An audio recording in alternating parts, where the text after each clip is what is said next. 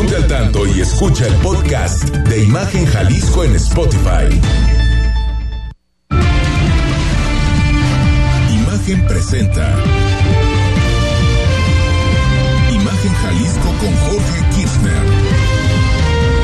La noticia desde otra perspectiva. ¿Qué tal? ¿Qué tal? ¿Cómo está? Muy buenas noches. Bienvenidos. Imagen Jalisco, cerca de ti, cerca de usted, 8 de la noche en punto. Y ya estamos avanzando esta semana. Es día jueves 5 de octubre de este año 2023. Ya se nos está acercando el fin de semana. Señor de la Rosa, te saludo con mucho gusto. ¿Cómo estás, Jorge? Amigos, qué gusto.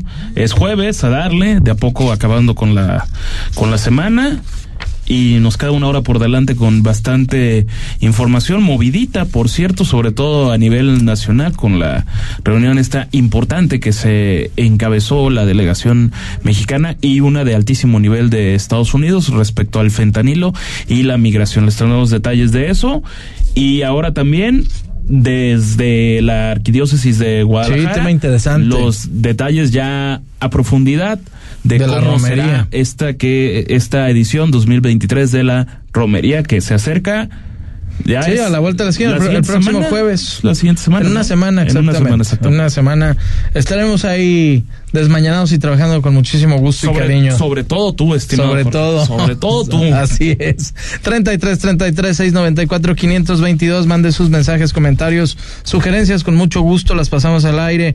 Y rápido, ¿sabías que desde el año 1994, cada 5 de octubre, es celebrado el Día de los Docentes con el obje- objetivo de celebrar la función esencial de los maestros que desempeñan a impartir educación a todos los niveles de igual forma y se conmemora ah, el aniversario de la firma de la recomendación OIT UNESCO relativa a la situación del personal docente de 1966 y acto seguido pasó a esto que nos llamó mucho la atención un video que se viralizó en las redes sociales un video muy lamentable que ocurrió esto en una secundaria de Coahuila. Y es que un alumno apuñaló por la espalda en seis ocasiones a su profesora el día miércoles. Esto ocurrió ayer, ahí en el municipio de Ramos Arispe. Obviamente ya se fue viralizando más y se fue haciendo eh, más eh, mediático el asunto. Ahí en Coahuila, como les mencionaba. En este video está ahí la cámara de seguridad en un aula, que no todas la tienen, señor de la Rosa, esta sí la tenía ahí, y muestra cómo el joven espera a que esta maestra primero se levanta, la docente, ahí está platicando, está en el escritorio y está con los demás alumnos conversando, es una docente que da español, y en cuanto se adelanta hacia la salida, para eh, ahí en ese momento se le acerca a este muchacho y la empieza a atacar, la agrede y le encaja el cuchillo en repetidas ocasiones. Eh, se menciona que, que en seis. Obviamente fue trasladado a un hospital donde se determinó que por fortuna, por fortuna, señor de la Rosa, no sufrió heridas Está fuera de, de, peligro. de, de gravedad. Pero imagínate, te dan una arteria. Eh, eh, hubiera sido algo es gravísimo. brutalidad de, de este de este muchachito, de este vul- vulgar muchachito. Delincuente, quedó detenido. Que un delincuente en ciernes, por supuesto, que se siente con la libertad de atacar de esa forma a una a una profesora. Eh, supongo que este chamaquito tendrá que ir a un centro de, de readaptación Sí, por de, de esos de, menores de edad, ¿verdad? No, eh, vaya, es diferente el manejo que se da. Procuraduría para Niños, Niñas y la familia de Coahuila.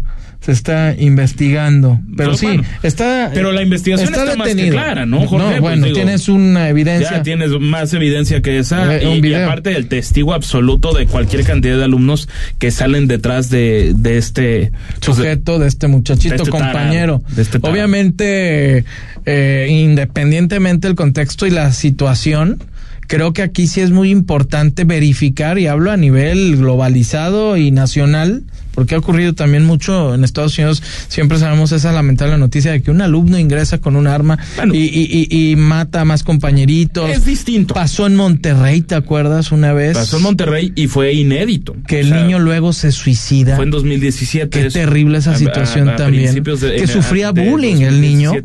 2017. Sí, pero, pero sa- sacó el arma y había video porque había una videocámara de, de vigilancia en, en el aula, pero vaya, por fortuna en México eso no, no es común porque vaya que si son inseguras las escuelas en Estados Unidos, quizá con el parteaguas de, 1999 de la llamada masacre de Columbine. Sí, no, y, de, y de ahí se ha derivado que las matanzas en Estados Unidos sean cotidianas. Sí, lamentable. Hay que ver qué protocolos se pueden seguir por diferentes instituciones, ya sea públicas o privadas, pero al ingreso de las escuelas, o sea, se va a tener que llegar Rodrigo de la Rosa a poner de estos eh, detectores de metal, a checar las mochilas. Obviamente están los derechos de los niños y demás, pero si firma la mayoría de los padres de familia, si revisen la mochila de mi hijo, porque tú muchas veces, como, igual como padre, no sabes y, y, si la mochila de tu hijo, igual tú la revisas y luego escondidas meta algo y yo, tú te vas confiado.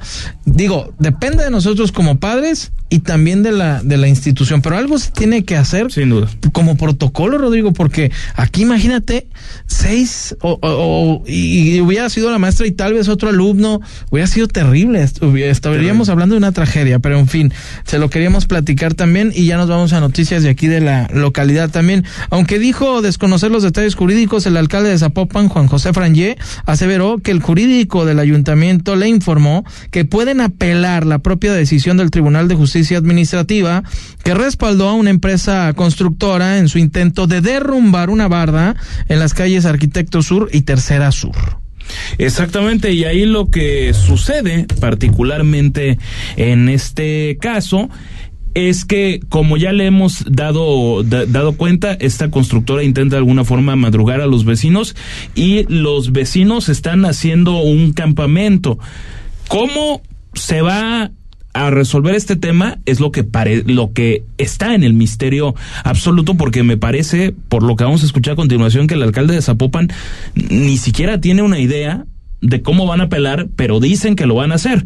Escuchamos lo que dijo hoy Juan José Franje no se dio y de repente pues ya nos llega una orden de un juez en la que yo tengo que quitar los este, eh, sellos de clausurado porque en un momento quisieron tumbarla, la clausuramos y bueno, ya nos llega una, una suspensión y bueno, ahorita lo que estamos haciendo es por un lado eh, los vecinos están eh, manejando su amparo y por nosotros esa, esa lo que nos dicta el juez todavía sí puede ser peleada y el ayuntamiento desde el mismo lunes está trabajando. ¿Dónde podría ser peleada? ¿Ahí mismo una apelación? Sí, no sé, no soy abogado, pero me dicen que va...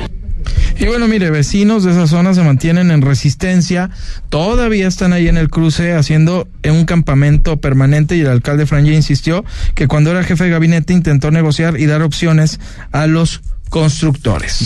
recordemos, Jorge, amigos, que esta calle está pegada, está pegada al, cruce de lo que es Cloutier y Tepeyac. Y con lo que buscaban al derrumbar esta barda es que los coches puedan salir a Tepeyac. Esto podría beneficiar a más de 400 personas, según, según detallaban, y los vecinos no quieren que, que, que suceda eso, o sea, no quieren cargarle más vehículos a la zona, porque, en efecto tienen se razón, los cargarían, y a mí me parece así de bote pronto qué razón sí, sí, sí tienen y, y bueno, veremos qué, en, en qué termina, porque también muchas veces de repente el ayuntamiento puede decir, vamos a apelar, vamos a apelar y a la hora de la hora Pero ya está en no el, sucede con el tribunal. absolutamente, absolutamente nada y ya es una definición del Tribunal de Justicia Administrativa. O sea, está dentro de la legalidad. Pues o sea, sí, lo no, razón, los, los vecinos están. Hay todo menos legalidad Bueno. muchas veces en el Tribunal de Justicia Administrativa, pero tienes toda Pero- la razón. pero papelito La- la- habla. la- la- por supuesto, o sea, la constructora a juzgar no hizo temas ilegales, que, que es por decirlo bonito polémico. La, resolución de más bien tribunal, polémica. ya es otra cosa. Estaba la Prodeur lo tenía frenado de 2018 y, y hasta la fecha que finalmente se, se hizo. Y bueno está ese campamento. Y miren, esta mañana fueron presentados los últimos detalles, lo que estábamos hablando al principio de esta edición 276 de la romería. Autoridades de Zapopan, eh, donde principalmente se va a llevar a cabo la festividad religiosa, detallaron que van a disponer de 2.800 servidores públicos, esto alrededor de la peregrinación, y el alcalde Juan José Franje informó que esperan más de 30.000 danzantes, mil de ellos vienen de diferentes entidades del país, lo que es una gran fiesta, siguen el recorrido y es una tradición de familia en familia. Vamos a escuchar al alcalde. Decirles que eh, vienen de otros estados, van a ser alrededor de mil danzantes que vienen de Querétaro, Michoacán, Zacatecas, Colima. Y bueno, eh, empezaremos con los cierres viales, serán el martes 10 a las 11 de la noche. Estos cierres ya se está socializando con toda la comunidad de Zapopan en el tramo de Zapopan para que no haya confusiones y que la gente pueda saber a qué horas puede salir ya de sus casas. En el tema de comercio, que es bien importante. Ahí está el alcalde de Zapopan ya realizando los preparativos, ¿no? Para eh, exactamente para esta próxima romería. Para nada más para redondear, eh, vaya entre los ayuntamientos de Zapopan y Guadalajara y también gobierno de Jalisco se habla de un operativo que abarcará siete mil servidores públicos que son obviamente las comisarías, policías estatales y municipales de Guadalajara y Zapopan, naturalmente que las unidades de protección civil, servicios de salud y también inspección y vigilancia que son los que están al pendiente del comercio ambulante y ojalá no abusen del poder, ¿verdad? Porque de repente vemos algunas escenas francamente dantescas, grotescas de, de personajes de inspección y vigilancia, no quiero generalizar, pero que inclusive me tocó ver a un vendedor de, de algodones, ahora sí que en una le piden permiso, ¿qué? alguien de inspección y vigilancia simplemente se lo robó. Ah. Yo, yo lo vi, o sea, eso no, no, me, no me lo cuentan, no, no, no, yo, tú lo viste. Sí. Entonces, si tú lo viste, imagina cuántos casos no habrá. Eh, exactamente, seguramente hay más, ojalá no abusen estos sujetos también, por otra parte, cerrarán las calles del primer cuadro de Zapopan, como ya lo decíamos, desde las 23 horas del martes 10 de octubre, y esto será hasta el día 12, ya al filo de las 11.59 de la noche. Esto es, vaya, en lo que es la, la, la plaza esta llamada Juan Pablo II, ¿no? Que es la, la explanada de la, de, la, Basílica de Zapopan. de Zapopan. Y ojo, habrá ley seca en el polígono del centro de la ex Villa Maicera del miércoles 11 de octubre a las 8 de la noche y hasta el jueves 12 de octubre a las 23 con 59 horas. Esto sobre todo, hasta donde entiendo a, reserva de poderlo checar mejor, no, no abarca tanto. Creo que restaurantes, sí está permitido. ¿eh? Sino la, la parte de las tiendas de conveniencia que hay en ah, todo alrededor, en ese polígono del el centro de Zapopan. Y más vale, ¿no? Digo, es una fiesta religiosa, ¿no? Es lo que veremos. Es fiesta religiosa, no es como para, digo, hay que brindar por la zapopana, sí, pero se puede hacer con agua de horchata, de Jamaica.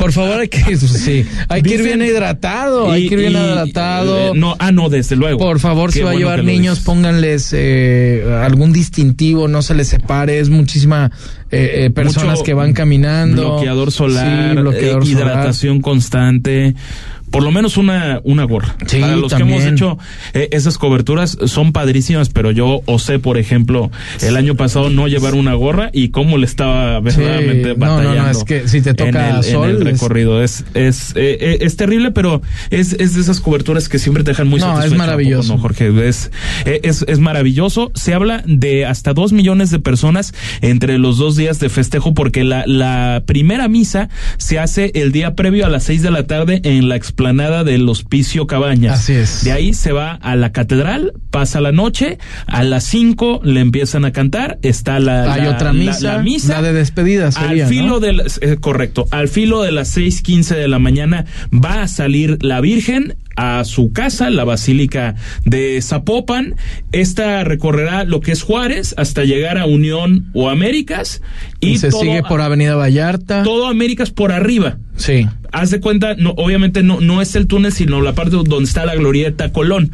Toda, toda la gente o el grueso del contingente ahí es donde va a pasar hasta llegar, por supuesto, a la zona centro donde están los arcos de Zapopan, donde se hace mucho más restringido el espacio. Ahí llega, la reciben en la, en la basílica y se espera que al filo de las 11 de la mañana empiece esa, eh, es, es, esa misa en honor a la Virgen de Zapopan. Se trata de la edición 276 y es el segundo evento religioso más importante que hay por supuesto. en México solamente por debajo de la Virgen de, de Guadalupe que ese es el más importante pero no solo del país sino de América de, de América Latina aunque obviamente vaya, el de la Virgen de Zapopan, pues Van y habla, la visitan se habla de tú con cualquier evento religioso. De hecho, la UNESCO desde hace ya como cinco años aproximadamente la declaró patrimonio inmaterial dicen que es la- de la humanidad. La edición 289 de la romería. ¿Ah, sí? Ajá. Ahorita checamos. Sí, bien sí, el- sí, ahorita bien el- checamos. bien el dato, ¿eh? Ah, es, yo tenía que era 276. A ver, pero- chécale para no equivocarnos, pero sí, eh, como bien decías, desde el 9 de octubre a las 18 horas van a iniciar las actividades con la llegada de la imagen de la Virgen de Zapopan a la catedral. En, en efecto, ya lo- lo- le ofrezco una disculpa. Sí, es Habíamos dicho 289. 276, pero no, es la 289. Ahí está, una- 200, no, eh, una 289. Y sí, Y- y el que nos recorrido, nueve kilómetros y medio aproximadamente, más menos, pero es una... 289, es, Sí, es o sea, asombroso. No, sí, y, y bueno, aquí es distinto. Obviamente la de la eh, Virgen de Guadalupe, vas a, a- a su lugar y la visitas y es un muchísima eh, eh, personas que llegan a este sitio, pero esta es la caminata y desde que es la peregrina va de Va templo en por templo. porque te acuerdas que teníamos la, Sí. la confusión de si iba a ser por Ávila Camacho, pero no va a ser por la Avenida Américas principalmente. Pero bueno, ya estamos preparados y aquí vamos a seguir dando detalles durante la semana. Tal y como lo adelantamos en este medio de comunicación, esta mañana se confirmó que la virtual candidata de Morena a la presidencia de la República, Claudia Sheinbaum, va a visitar Guadalajara y va a dar un mensaje ahí en la arena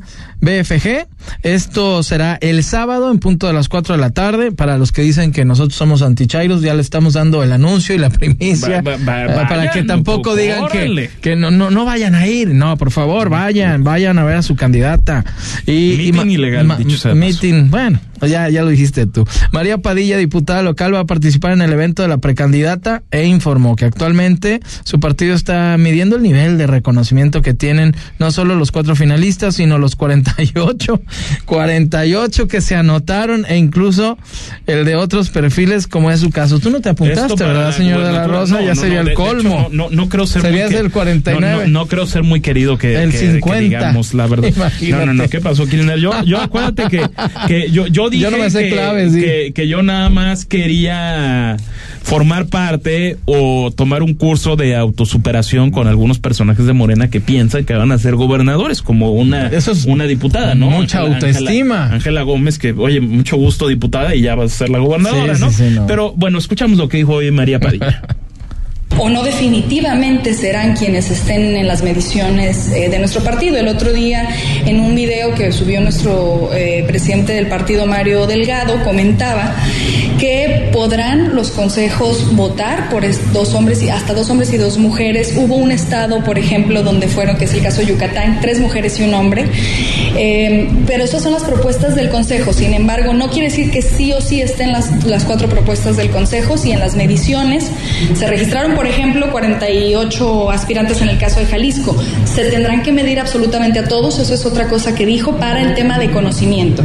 Y quien tenga el conocimiento mayor y no, por ejemplo, puede ser que alguien que está votado por el Consejo no, no esté dentro de esos perfiles más conocidos y puede ser que salga. Ahí están, Pues, ahí está. Aparentemente podría no estar todo definido. Entonces, por lo que dicen, era José María Martínez, Carlos Lomelí, Clara. Clara, se me fue ahorita su, su apellido, una, un- una di- disculpa. Y la, la otra que se, Son dos hombres se, y dos se anotó, que es Flor Michel, la hija del llamado profe Michel, presidente municipal de Puerto Vallarta. Son los que más votos recibieron, aunque por ahí se, había- se había hablado mucho, ¿no? De que podía estar Antonio Pérez Garibay por una imposición de el Comité Nacional de Morena. Sí, pero bueno. Eh, muy bien, vamos a ir a un corte comercial.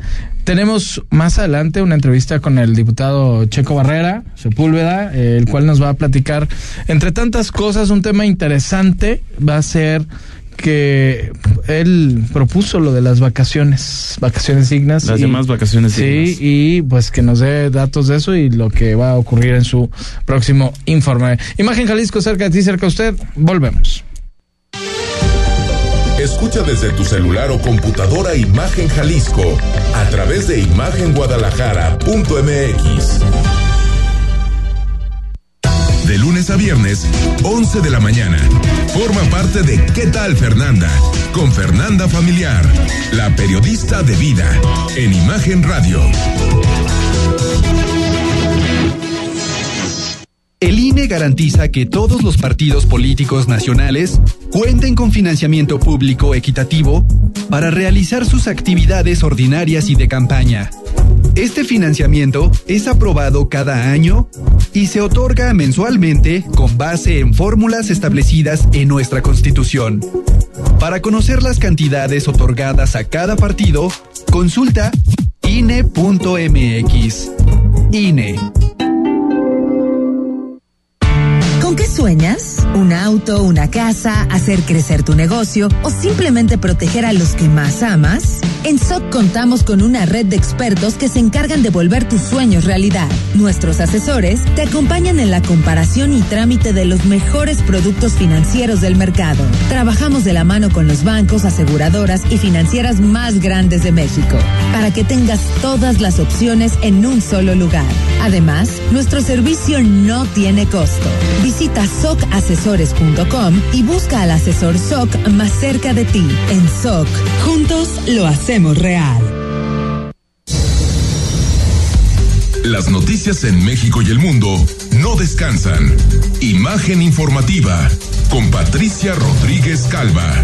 Domingos, 7 de la noche. Imagen Radio, tan grande como la información. Poniendo a México en la misma sintonía.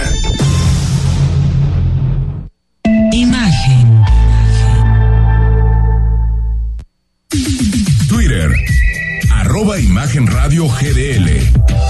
Imagen, más fuertes que nunca. Porque mereces escuchar la verdad. Imagen Jalisco con Jorge Kirchner. Qué bueno que sigue con nosotros, Imagen Jalisco, cerca de ti, cerca de usted. Es un gusto para mí que esté con nosotros el diputado federal del Distrito 13, Movimiento Ciudadano, Sergio Barrera. Le decimos de cariño, Checo Barrera. ¿Cómo estás? Bien, Jorge, Diputado. muy contento de venir aquí a saludarlos. Rodrigo, qué gusto Bienvenido, verte. Checo. Igualmente. Listo para mi segundo informe. A ver, platícanos. Teatro Galerías. Teatro Galerías, un lugar icónico del Distrito 13. Ese es, eh, a ver, sí, Ah, muy bien. Y un lugar icónico de la ciudad, dicho Claro. sea de, de paso, y supongo que querrás mostrar algo que le llaman músculo, ¿no? No, no precisamente. La realidad es que, a ver, todo empezó porque mi casa de enlace está exactamente enfrente en Plaza Lápiz Lazuli. Ah, claro. Entonces, cuando tú vas al Teatro Galerías, sales y ahí lo primero que ves es mi cara que está ahí en una, Ah, bueno. en una imagen. Y no es actor. Y los dueños del Teatro Galerías son amigos desde hace muchos años, los, la familia Méndez, que son un- una familia muy trabajadora, exitosa de aquí de Jalisco y con los que he tenido una amistad desde hace años. Y algunas me dijeron, cuando quieras hacer algo, aquí está el teatro. Y dije, bueno, pues creo que es una es un buena oportun- oportunidad para hacer Sí. un buen evento y sobre todo para pues dar resultados, ¿no? Como decimos, que vean que sí estamos trabajando. saber que sí se está trabajando. ¿Y cuáles han el- sido los resultados? Oye, y, y a ver, entre, bueno, a ti te toca estar en la en, en la comisión de, de defensa, ¿no? Del- Correcto. Del, del, del Congreso y generaste alguna vez al- alguna polémica, tuviste algunas entrevistas nacionales por el por el tema de Luis Crescencio Sandoval, el, el, el secretario general de la Defensa Nacional, porque era de voy al Congreso, pero no voy, pero ustedes vengan. Finalmente, ¿en qué en, en- en qué terminó y cómo lograron construir aquel diálogo? Nosotros lo que exigíamos era rendición de cuentas y sobre todo esto fue debido a las famosas filtraciones de Guacamaya Leaks que recordarán que se filtró a la secretaría, super secretaría más importante que hoy en día tenemos en el país, que maneja prácticamente todo el presupuesto, eh, se filtraron varios documentos y que po- podía poner en compromiso la seguridad del país. Fue lo que nosotros en comisión eh, personalmente solicité la comparecencia del general. Ahí acordamos una visita o una plática para poder hablar sobre este tema, no tal cual una comparecencia. Y después fue todo lo que se vino, que una famosa carta, porque nos dijeron que sí, pero que en su, en su oficina, en el campo militar 1, después dijimos que no era la forma en la que nos hubiera gustado, porque al final la, Cámara de Diputados es la casa de los ciudadanos. Sí, y es donde hay que ir a rendir cuentas. Y él no quería. Él no quería ir, entonces, pues nos dice que allá mandamos la carta, que en ningún momento fue respetuosa, pero el secretario de Gobernación, Adán Augusto, malinterpretó esa carta y dijo que yo había sido muy grosero. Después saqué la carta, la opinión pública dijo, no hay ningún tema grosero ni de irrespeto. Y de ahí empezó todo este tema que eh, afortunadamente pudo generar un diálogo constante que hemos tenido ya con las Fuerzas Armadas. El general, el secretario de Defensa, Luis Crescencio, ya nos ha invitado a, algunas reuniones, ya acudió a la Cámara de Diputados, no a comparecer, pero sí cuando fue el aniversario de la Fuerza, de la Fuerza Aérea, estuvo ahí, eh, lo pudimos recibir, fue con los altos mandos también en el Día del Ejército. Entonces, ya ha habido un diálogo más constante. Más amable. Más amable, pero como yo se lo dije personalmente, eh, aunque ya existe una amistad y que nos has abierto las puertas y un diálogo, pero nosotros, pues el trabajo que tenemos es de exigir. Nosotros somos representantes de los ciudadanos. Claro, y nosotros, la voz. Exactamente, tenemos que saber en qué se está utilizando nuestro dinero, porque es el dinero de ustedes, de los que nos escuchan y de nosotros. Sí, porque me acuerdo que, que pudimos platicar claro. por eh, vía, vía telefónica en aquel momento y te decía, oye, pues ¿dónde está la majadería? Porque Exacto. hiciste pública la, la, carta ahí en tus, en, en tus redes sociales y bueno, que... Y no hubo bueno, ninguna falta de respeto. De, no. Pero bueno, ninguna, pero... El poder es el poder, amigo, también, señor de la Rosa, cuando tienen esos niveles de... De, Sobre de, todo de en poder, como un diputado me va a decir ¿no? a mí que soy un general, ¿qué Pero, hacer? ¿no? Oye, Checo, y, y, en, y en, en otros temas, y lo platicábamos, Jorge, creo que lo que más ha definido tu agenda legislativa es algo que primero como que Morena se quería colgar la medallita, es una realidad, que son las vacaciones sí, dignas, dignas, ¿no? Las vacaciones dignas. Sí. Eh, platícanos un poquito de eso porque cambia, ¿no? Cambia esa esa ley y aquí lo más importante es que se respete por parte de las empresas, ¿no? Claro. Porque luego se abusa, se abusa de, de ese tipo de, de permisos y no te dan las que deberían ser. Yo creo que el gran éxito que ha tenido Vacaciones Dignas es que se generó bajo un esquema de diálogo. Desde el principio, cuando la presentamos la senadora Patricia Mercado y tu servidor, cada uno en ambas cámaras, lo que dijimos es, primero tenemos que hacer entender la importancia que esto tiene, porque va a ser en beneficio no solamente del trabajador, sino también de las empresas y los empresarios. ¿Por qué? Porque van a tener gente que mentalmente va a estar descansada, va a haber tenido una desconexión. Hoy en día, ustedes saben, la salud mental es un tema Sí, sumamente claro, importante para poder ser productivos en sus empresas. Y pudimos convencer no solamente a todos ellos y ellos mismos la solicitaron, la impulsaron y la apoyaron. Y hoy en día ven que sí se generaron resultados. Eso que causó, pues que más temas en derechos laborales hoy en día eh, sean tema de conversación, sean temas que vamos a estar discutiendo y que seguimos discutiendo en Cámara de Diputados. Y lo que nosotros decimos es siempre hay que anteponer el diálogo. Lo más importante es conectar a las personas que van a incidir en esos temas para que sea una realidad y que sí el beneficio se lo lleven los ciudadanos, no los partidos políticos ni nosotros como diputados, sino realmente el ciudadano, el trabajador, porque necesitamos incentivar la formalidad, porque hoy en día vivimos en un país donde el 56% trabaja en la informalidad y por eso es tan importante ahora que viene la discusión y el Parlamento abierto de la jornada, la reducción de la jornada laboral, que también vamos hacia allá y tenemos que ir a que esto suceda, es una realidad, pero hay que ser responsables también de la forma en que lo vamos a hacer. Ahora, pero una, una, una persona, diputado, para que nos pudiera estar escuchando y que diga, a ver, yo acabo de cumplir el año en la, en la empresa, tengo mi contrato firmado, tengo mi base o como sea, ¿a cuántos días de, de, vacaciones tengo derecho? Desde el primer año tienes 12 días. Anteriormente, y desde hace 50 años que no se había modificado esa ley, eran solamente 6 días en el primer año. Entonces, si tú trabajas, por ejemplo, si tú aquí ya en la empresa tienes un año, de un año tú ya tienes 12 días, pero si tienes ya 3 años, automáticamente tienes 16 días de vacaciones. Son dos días los que van aumentando hasta llegar a 20 y después 5 días cada año hasta llegar a 32 días.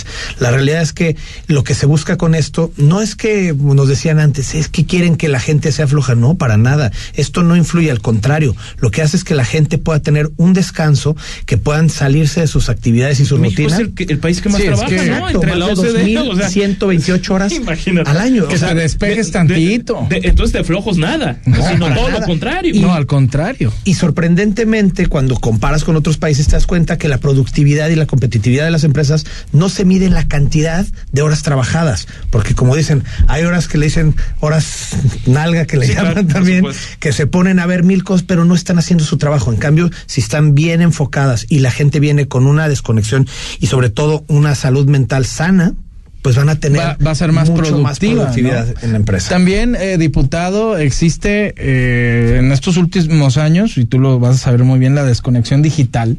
Claro. Porque era muy, eh, no sé, te hablaban el fin de semana, eh, el, el jefe durante el sábado, el domingo, estabas con la familia, y era muy común. Es decir, eh, realmente, aunque eran tus días de descanso supuestamente, o cualquier día de la semana que te tocara, pues sigues en la chamba. O sea, Sí. y, y ya es una ley también esa desconexión Sí, digital. Totalmente. Y de hecho la impulsó también en el Senado el senador Clemente Castañeda fue quien impulsó mucho esta ley. Y eso es lo que nosotros como bancada hemos estado impulsando, que sí tenemos que reformar y sobre todo eh, trabajar en los derechos laborales, pero también siendo muy responsables, porque luego dicen, bueno, es que están tratando de hacer muchas leyes que benefician al trabajador, pero no piensan en el empresario. Al contrario, todo lo que estamos haciendo lo estamos haciendo en conjunto junto con las empresas, con los empresarios, pero también escuchando todas las voces. Y no va a suceder, y eso lo hemos hablado inclusive el día de ayer con la secretaria del tra- de Gobernación, perdón, antigua secretaria del Trabajo, Luisa María Alcalde, donde pudimos platicar sobre el tema, ¿no? y, y ella coincidía en que la manera en que se tiene que desarrollar cualquiera de estas cosas es haciendo un parlamento abierto, teniendo diálogo y sobre todo escuchando para que el beneficio sí sea para el trabajador y para la empresa, porque ¿quién genera los trabajos? La empresa. Sí, y claro. si te paga el sueldo y, y es... lo que no queremos es exactamente eso, que se genere una informalidad o que incentivemos la informalidad. Si hacemos este tipo de reformas y en algún momento no hay un buen consenso y una buena implementación del cómo se va haciendo y que esto pueda afectar a la micro pequeña empresa y decida, en lugar de estar en la formalidad, cambiarse a la informalidad. Checo, tú, tú vienes de la, de la iniciativa privada, entonces segura- seguramente tendrás una opinión, creo, bastante acertada de precisamente esto que ya decías del Parlamento abierto para hablar que se reduzcan las horas la- laborales. Es algo que ayer festejó mucho el presidente de la Cámara de Comercio en Guadalajara, Raúl Luranga, la, Madrid, porque me, me decía que era pues políticamente correcta, pero que si es de un día a otro puede ser un desastre. Es que tiene toda la razón y por eso lo hemos dicho. Nosotros cómo hicimos vacaciones dignas. Lo primero cuando íbamos a presentar la iniciativa, tocamos base con expertos laborales en asuntos laborales para que conocieran cuál era la idea y por qué queríamos hacerlo. Porque había voces que decían, vámonos hasta los 30 días de- desde el principio, pero no habíamos medido la, la afectación que eso podía llevar. Entonces por eso acordamos ir por 12. Lo mismo es en este caso. Tenemos que escuchar y hemos mantenido un diálogo constante con sí con Raúl Uranga, con Raúl Flores, Con diferentes César Castro, factores, ¿no? con prácticamente todos los líderes empresariales de Jalisco y también a nivel nacional. Y no solo ellos, también con los líderes sindicales que representan a los trabajadores y con los mismos trabajadores de distintas industrias. Que es otro tema, el sindicato, ¿eh? Claro, pero aquí el Porque tema ahí sí defienden mucho, bueno, algunos defienden mucho al Que, trabajador. que es, que es ahora sí que es su chamba. Pero Sí. es que ellos mismos son los que apoyan estas iniciativas y son los que agradecen que haya un diálogo previo a cualquier aprobación de cualquier iniciativa, porque luego se convierten en iniciativas electoreras que suenan muy bien, pero en la práctica no funcionan. La misma secretaria de Gobernación decía, esto puede conllevar un- una grave crisis. Entonces, ¿qué es lo que hacemos? Hablar con los mismos trabajadores, porque no es lo mismo, por ejemplo, un trabajador de la industria restaurantera, hotelera, que el que está en la manufactura o en las grandes empresas. Entonces, son dinámicas O- o, distintas. en la medicina, porque la ahí los horarios son distintos. Él, él ponía de, de ejemplo a, a Chile, ayer te, te acuerdas que lo comentábamos, Sí. Jorge, pero a- ahí el tema es que dicen que en salud no ha sido una realidad, pero que en general ya lo es. Sin embargo, les llevó muchos años. Es que esa es la llevarlo. clave. El cómo lo vamos a discutir, el tiempo que tomó, seguramente lo platicó Raúl. Exacto. Chile le tomó alrededor de tres años la discusión de este tema, poder llegar a un acuerdo de cómo iba a ser la implementación. Y esa implementación va a durar hasta seis años, poco a poco con distintas industrias. Y lo que tenemos que ver es también cómo le va a entrar el gobierno también para incentivar a estas empresas y que podamos ir midiendo los resultados, porque también cada país es muy dis- distinto. Aunque está- tenemos que emigrar hacia allá, tenemos que hacerlo y estamos apoyando esta iniciativa, pero hay que saber que también hay que ser muy responsables de cómo vamos a implementarla para que sí sea un beneficio y no sea una Y afectación. si no se lleva a cabo, pues obviamente se está eh, llegando a un tipo de delito, ¿no? Por parte de, Sí, claro. de la empresa. Lo mismo con vacaciones, es lo que hemos dicho. Hay que cuidar mucho que sí se los cumplan. Pues mañana, mañana entonces será tu informe. Mañana, 6 de la tarde, Teatro Galerías. Quien guste está invitado, me puede escribir a mis redes sociales, arroba Checo Barrera, y me pueden escribir. Y encantados de recibirlos. La verdad es que vamos a platicar de esos temas. No hay sorpresas, lo quiero decir desde No hay destape. No hay destape. No, no hay destape. Sigue de Ok. diputado. Siento, entonces. siento que los desilusione, pero en esta ocasión no hay destape. No hay Zapopan, no hay No, Guadalajara, no. hay El Salto, algo, nada. no. Nosotros estamos para apoyar un proyecto. Yo creo que tenemos grandes perfiles que están buscando en esas posiciones, digamos, y nosotros vamos a apoyarlos a ellos. Vamos a buscar poner nuestro granito de arena. Eh, si se nos permite, porque la ley lo permite, podremos reelegirnos. De hecho, tenemos la opción por tres distritos, porque el distrito 13 actual, que es la- el del que yo soy diputado, que representa una parte de Zapopan y Tlaquepaque, con la redistritación del INE, se divide y va a haber eh, un distrito 14, que es Guadalajara y Tlaquepaque, un distrito 12, que es Tlajomulco y Zapopan, y un distrito 10, que es la parte ya eh, de Zapopan, digamos, dentro del periférico y un piquito en las zonas de Miramar y Arenales. Entonces, sí tenemos esa posibilidad. Si es donde más podemos aportar al proyecto en el que estamos, ahí vamos a O estar. sea, podría haber reelección nada más. Eso es el Reelección, sí. único. La elección está bien. Es lo- el único. Gracias, adelante. Checo. Gracias, diputado. Muchísimas Esta gracias es tu ustedes. casa. Gracias, Lo gracias. sabes. Vamos a ir a un corte. Imagen Jalisco, cerca de ti, cerca de usted. Volvemos. Porque la noticia no descansa. Imagen Jalisco con Jorge Kirchner. Las noticias no esperan. Se generan segundo a segundo. Por eso, usted debe estar bien informado con opinión, certeza y crítica, bajo una voz fresca, como la de Francisco Sea. Lo esperamos de lunes a viernes, de 13 a 15 horas, en la segunda emisión de Imagen Informativa. Imagen, poniendo a México en la misma sintonía. ¿Quieres experimentar una nueva forma de conducción emocionante y sostenible? Descubre los modelos eléctricos de Mercedes-Benz. Lujo y eficiencia sin compromiso. Ven a Mercedes-Benz Star Patria Santanita y descubre nuestros planes de financiamiento especialmente diseñados para ti. Avenida López Mateo Sur 1989 Bogambilias. Visita nuestra página web y llévate un futuro brillante con los vehículos eléctricos de Mercedes-Benz. Cerrar es igual de importante que abrir. Terminar el día con el mejor resumen y análisis es lo que buscamos darte en Ya Sierra con Yuridia Sierra. De lunes a viernes, de 9 a 10 pm, por Imagen Radio.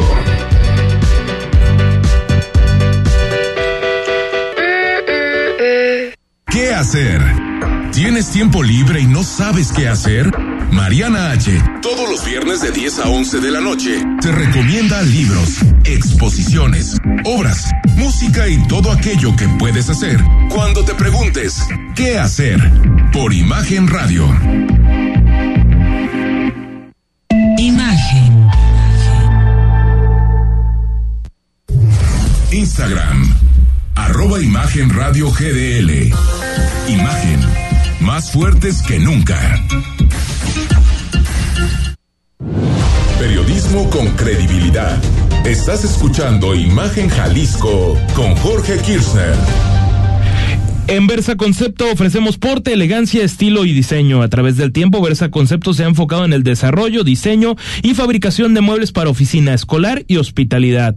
Nuestra línea de sillería ofrece ergonomía, calidad y diseño. Se ve bien, se siente mejor.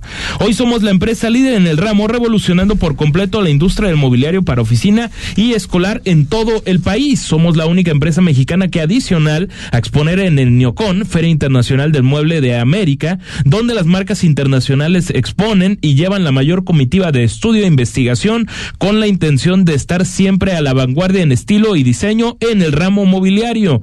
Somos empresa en expansión, diversificando en nichos mobiliarios adicionales oficinas, corporativos y escuelas, tal como lo es el mercado de la hospitalidad. Jorge. Seguimos con temas nacionales, señor de la Rosa, al dar la bienvenida a la delegación de funcionarios de alto nivel de los Estados Unidos, la Secretaría de la Secretaría de Seguridad y Protección Ciudadana, Rosa Isela Rodríguez, reiteró que el fentanilo, que ha costado tantas vidas de jóvenes estadounidenses, no se produce en México, pero las armas con las que se asesinan a miles de mexicanos sí se fabrican en la Unión Americana. Y señalaron que la administración obradorista no tiene pactos con criminales que han sido detenidos más de 78 mil delincuentes de todos los cárteles, de los cuales 4 mil eran objetivos prioritarios. Hay que escuchar a Rosa. Isela. Escuchamos.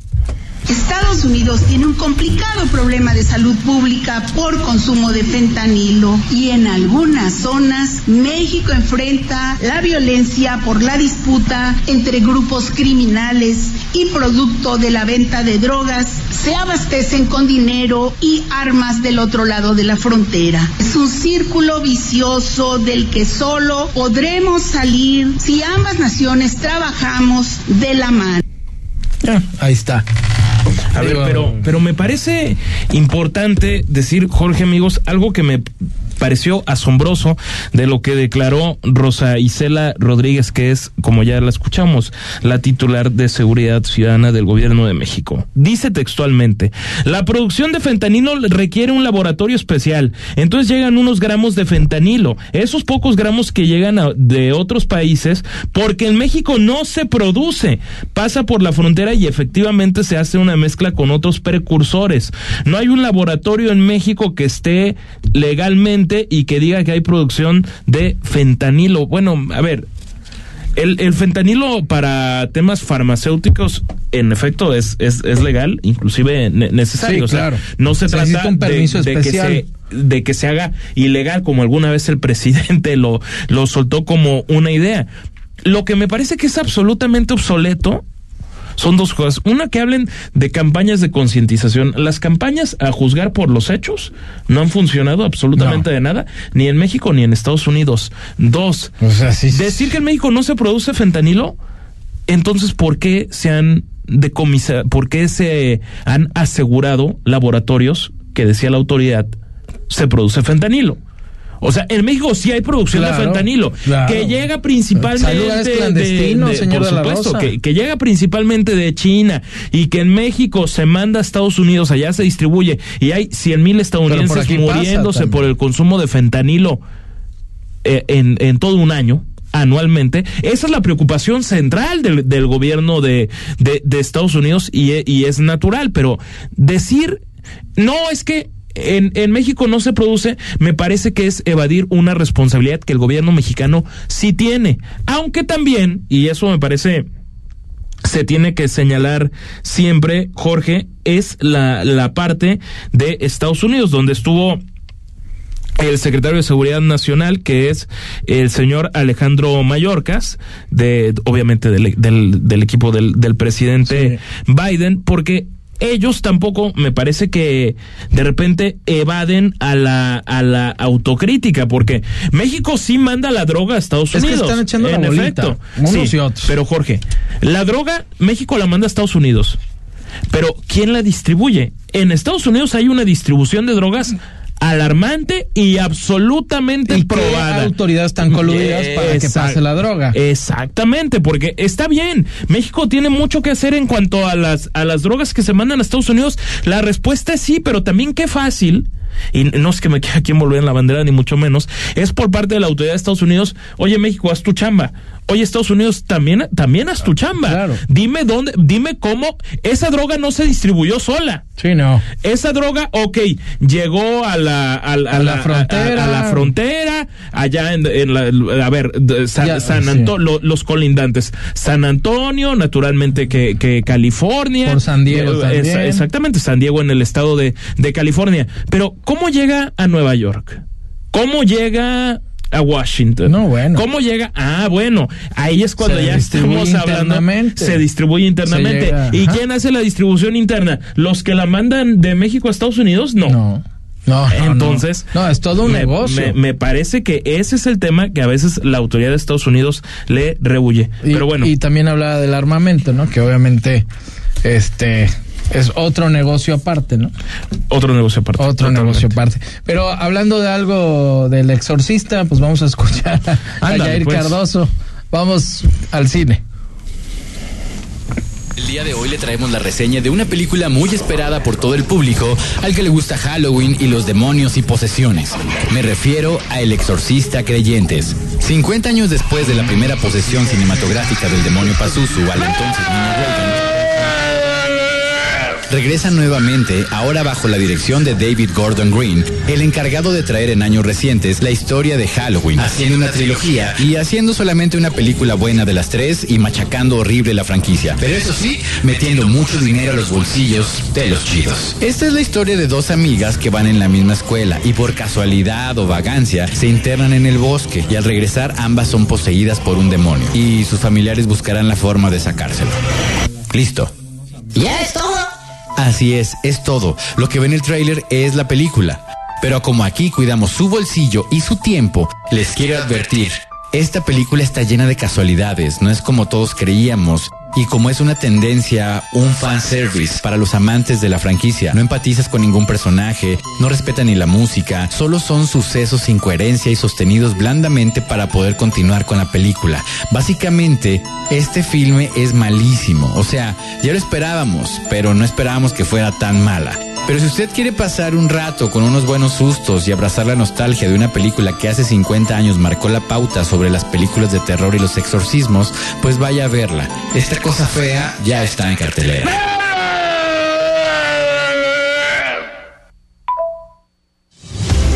La noticia desde una perspectiva diferente. Imagen Jalisco con Jorge Kirchner.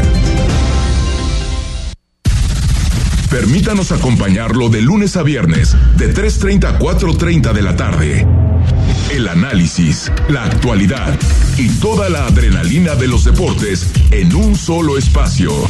Acompaña a Pablo Carrillo, Juan Carlos Veraza y a Christopher Rivera. En Palabra del Deporte. Por Imagen Radio. Nomás una probadita para agarrar felicidad. Total, ¿qué puede pasar? Puede pasar mucho. El fentanilo te engancha desde la primera vez. Esclaviza tu mente y tu cuerpo. No destruyas tu vida. El fentanilo mata. No te arriesgues. No vale la pena. Si necesitas ayuda, llama a la línea de la vida 800-911-2000. Secretaría de Gobernación, Gobierno de México. Te invitamos a que nos acompañes todos los sábados a las 9 de la mañana en Mundo Sustentable, haciendo negocios en pro del medio ambiente, con Jaime Salazar, Alberto Larios, Carlos Mendoza y Elías Larios, poniendo a México en la misma sintonía. Escucha imagen informativa Primera Emisión con Pascal Beltrán del Río. De lunes a viernes de 7 a 11 de la mañana. Hora del centro. Poniendo a México en la misma sintonía. Imagen. Facebook. Imagen Radio Guadalajara. Imagen. Más fuertes que nunca. Porque mereces escuchar la verdad. Imagen Jalisco con Jorge Kirchner. Qué bueno que continúa con nosotros y nos vamos. Ah, vaya, cómo está dando de qué hablar el Guadalajara toda esta semana. Rafael Moreno, nos tocan los temas controversiales siempre contigo de mis chivas. A ver, ¿cómo ahora, estás? ¿Está Rafa en la, en la línea? Sí está Rafa. Rafa, perdón, te escuchamos. No te oímos, Rafa. ¿Cómo están? Eh, Jorge, Rodrigo, un placer saludar a los amigos de Imagen Jalisco. Pues en Guadalajara, Jorge, es eh, una auténtica hecatombe.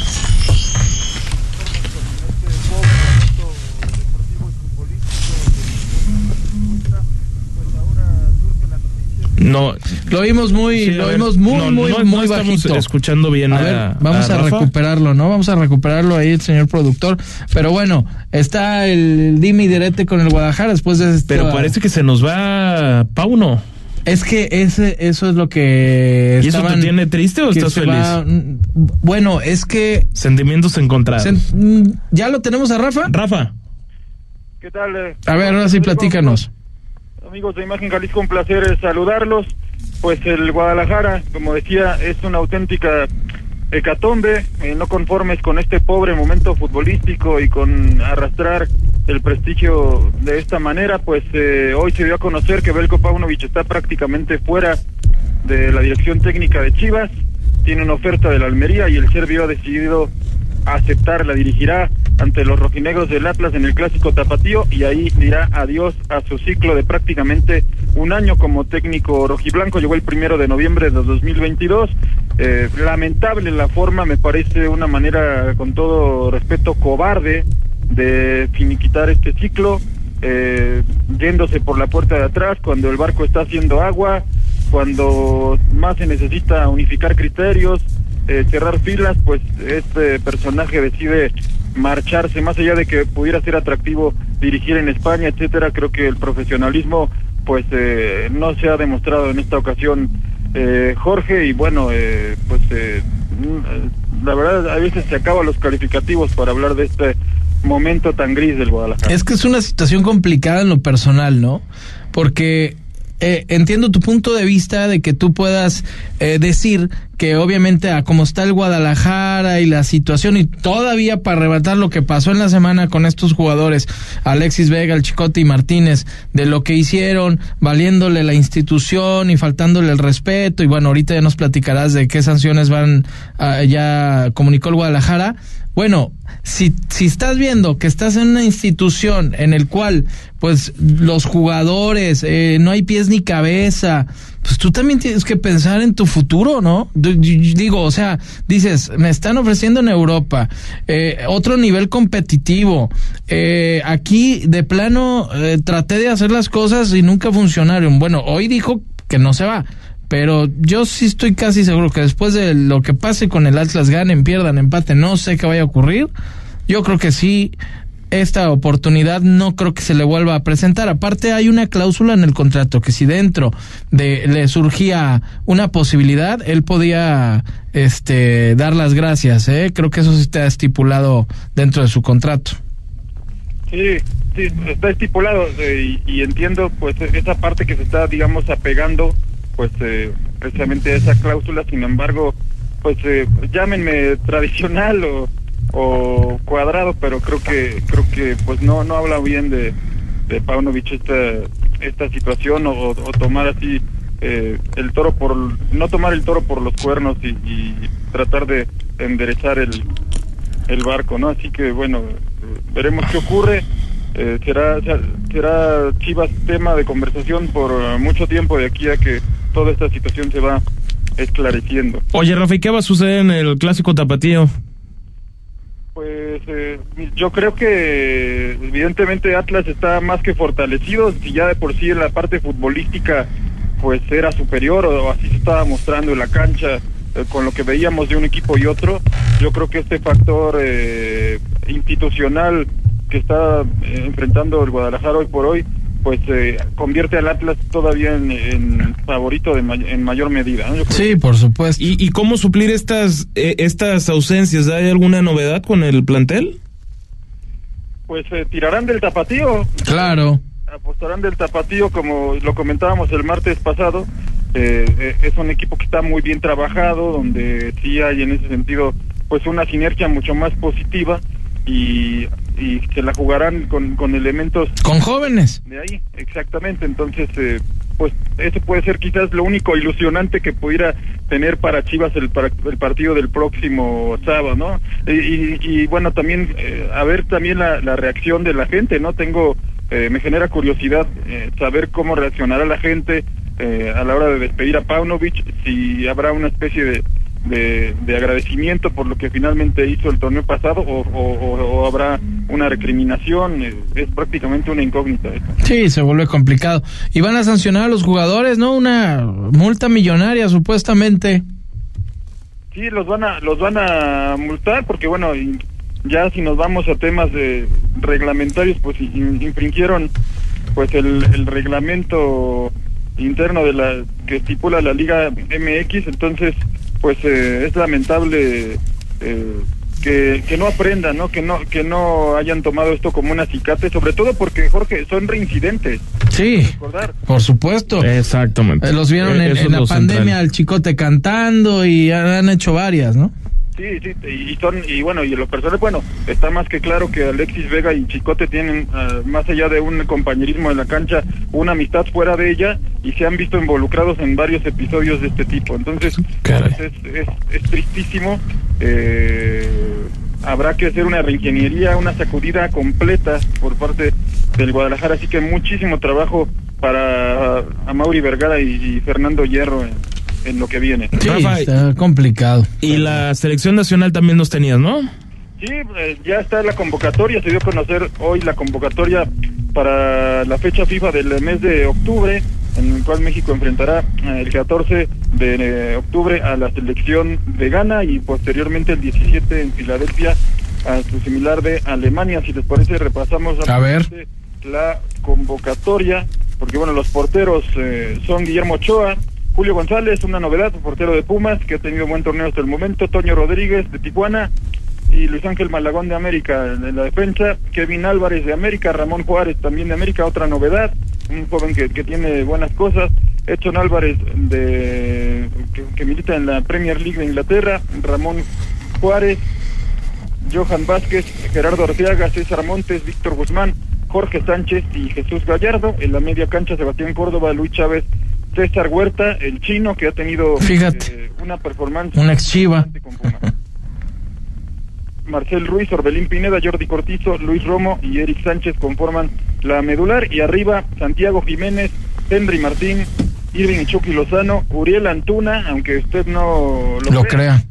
y Raúl Jiménez, que pues quizás es, es lo más polémico en cuanto a nombres que se encuentra en esta lista porque sigue teniendo detractores, ¿no? Después de, de lo que le ocurrió, lamentablemente. eh, Sí. Oye, Rafa, pero lo- los partidos suenan suenan bien, ¿no? No es como decía el gran Ricardo Ferretti que eran partidos moleros, son en Estados Unidos, ciertamente es para meterle varios millones de dólares a las arcas de la federación, pero eh, Ghana es una selección muy competitiva en, en África, siempre lo ha, lo ha sido. Y bueno, Alemania, más allá del cuadro con el que venga, pues no deja Es de ser Alemania, imagínate Alemania, sin, sin duda. Son partidos que da gusto jugar. Claro. Sí, esta, esta fecha FIFA yo sí le, no la definiría como molera. Como Para nada. Creo que sí tendrá mucho aprendizaje por delante. Sin duda. decía Rodrigo, eh, Ghana es una selección que competitiva en mundiales, así lo ha demostrado. Recuerdo en, en Sudáfrica 2010 un partido muy interesante de octavos de final ante Uruguay que termina ganando eh, Uruguay. y- En penales. en la- exactamente, en las ligas, tiene jugadores en las ligas top del mundo y Alemania, pues que es una potencia más allá de que no Siempre ha sido. y que desde que México lo venció en Alemania 2018, pues no ha levantado la cabeza. No, no, los alemanes, pues es que es una gran potencia y los de Ghana son duros, fuertes, van a todas las pelotas, Eh, ese no se partido de cansan. 2010, bravísimo Sí, no contra se Uruguay, una mano de, de Luis Suárez, que terminan fallando los de los de Ghana Sí, en los tiempos extras. ese, ¿eh? fue, fue un gran partido, como bien lo mencionas, Rafa, y se nos acaba el tiempo. Se ya. nos acabó el tiempo, Rafa, pues a ver qué pasa con mis chivas. Ánimo, Jorge. De ánimo, Jorge, pues qué me dice. Lo- lo Pues, sí. Sí, ¿qué otra cosa puedo decir? Yo ya Gracias, no puedo Rafa. ni defenderme con mis chivas de Guadalajara, pero bueno, hay que seguir apoyando en las buenas y en las malas. Así somos los buenos aficionados. Señor de la Rosa, buenas noches, muchas gracias. Hasta mañana. Y a usted también, muchas gracias por su atención. Nos escuchamos 93.9 a partir de las 8 el día de mañana viernes. Imagen presentó